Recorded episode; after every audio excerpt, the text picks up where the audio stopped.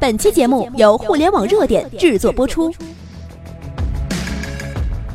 互联网头条新闻，重大事件，每天为你报道。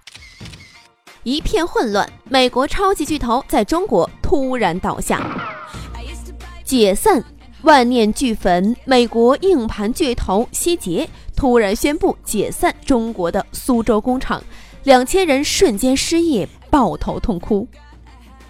微信通知不上班了，突然来个微信就说晚上不上班了，然后又发了微信通知我们到十二号的时候去签离职证明。一名女员工哭诉，而在此之前风平浪静，没有透露过何时停产，更没有表示要解散工厂。最基本的，公司要给我们员工开一个会，怎么赔偿？工资到哪里截止？公司是搬迁还是倒闭？应该和我们说清楚。突然的炸弹让正准备回家过年的工人们万念俱焚。一月十号，希捷苏州工厂正式贴出了解散公告。公告上称，由于持续优化运营效率的考虑，根据董事会决定，希捷不得不做出提前解散中国苏州工厂的决定。对于将因此受到影响的相关员工，我们深表遗憾。本次提前解散苏州工厂是希捷继续缩减全球生产规模，以更好适应现在及未来市场需求的举措之一。必须签字，加派保安。拒不签字的员工将不能获得优于法律要求部分的补偿金。宣布停工以后，希捷的各领导开始催促员工尽快签字。要求一月十一到十八号办理员工离职手续，很多人不情愿，但还是签了字。希捷给工人的补偿金总额等于本单位工作年限乘以员工在终止合同前十二个月的平均工资，加员工最近一个月工资总额加一个月基本工资。对于部分符合条件的员工，支付一点二五个月的特别奖金。无奈无情，作为全球最大的硬盘制造商。而且还在盈利的情况下，却突然年底大裁员，没有员工的沟通会，没有提前公布的方案，直接宣布就这样解散了。不能说解散就解散，说让我们失业就失业了。我在这里工作了十几年，现在突然失业了，痛心疾首。虽然有金钱的补偿，但远远不能消除这两千多名工人的无助和迷茫。在霸王条款下，他们只有妥协。为了防止抗议，希捷加强了安保举措，同时出动了四个班的保安。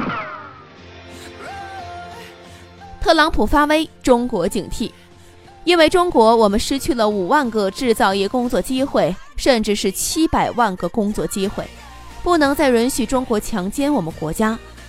任何离开美国解雇员工在他国建工厂，却想把产品送回美国的企业，我们将征收百分之三十五的关税。不管是经营问题还是战略发展，细细的观察让我们耳边再次响起了美国新任总统特朗普的呐喊：“买美国货，雇美国人。”特朗普大刀砍向美国的税负，要强行把创造财富的企业和个人吸到美国。这是一场没有硝烟。却比刀枪炮火更残酷的战争，而中国却必须面对。中国企业当然要自强。当看到希捷苏州员工写给领导的这封信的时候，我是流泪的。我们日复一日的劳作，身体的衰退，只有我们自己清楚。做我们这样工作的姐妹，哪个没有肩肘酸痛、颈椎难受？拉掉的兄妹，哪个没有忍受膝盖和脚板疼痛？看显微镜的姐妹，谁不是视力急剧的下降了？我们的这些，你们想过吗？你们不会体会的。是的，你可以说，没有人逼我们做这份工作，这么累，这么苦，可以早点走。人生总有无奈，为了家庭，为了肩上的重担，我们一直在坚持。可是就是现在，希杰要走了，我们被抛弃了，狠心的被甩开了。年近四十的我们。我们该何去何从呢？你们看到过冬天里汗流浃背、湿了衣衫的我们吗？看到过有事不被批假、娃娃生着病还赶着产量的我们吗？看到过因为太忙不去吃饭的我们吗？看到过膝盖积水、腰椎间盘突出还在整车拉料的我们吗？可怜的同事啊！春节了，年迈的父母等我们平安回家，年幼的留守儿童梦想着妈妈，什么时候买票，什么时候休假？我要吃饭，我要工作，我有父母和孩子。中国的企业们，你们还要看到我们的同胞被美国企业说抛弃就抛弃了，一份养父母带孩子的工作说砸就砸吗？就连一个安稳的春节都不给。你们炒作互联网，玩所谓的各种家，搞花式金融。今天六千万撬动三十亿，明天百分之三十六年化收益，是真的解决问题、提高老百姓的生活水平吗？如今美国给你们优惠，你们也要跑了吗？当前三大手机电脑系统全是美国的，百分之九百五十的高端手机电脑芯片都是美国的，我们却还不警惕。还在为网上买一个廉价品沾沾自喜，还在享受着钢筋混凝土制造的 GDP 繁荣。自助者天助之，中国企业们自立自强吧，为中国而战，为国家而战，为民族而战，为十四亿同胞而战。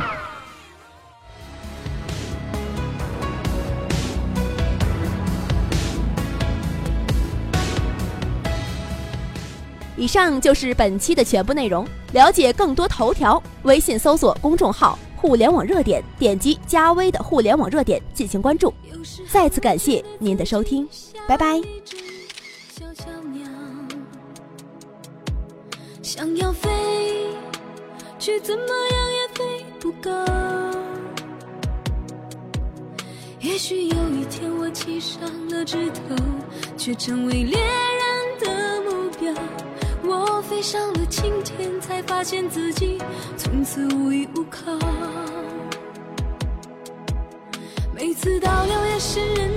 的时候，我总是睡不着。我怀疑是不是只有我的明天没有变得更好？未来会怎样？究竟有谁会知道？幸福是否只是一种传说？我永远都找不到。我是一只小小小鸟想要飞呀飞却飞也飞不高我寻寻觅觅寻寻觅觅一个温暖的怀抱这样的要求算不算太高我是一只小小小小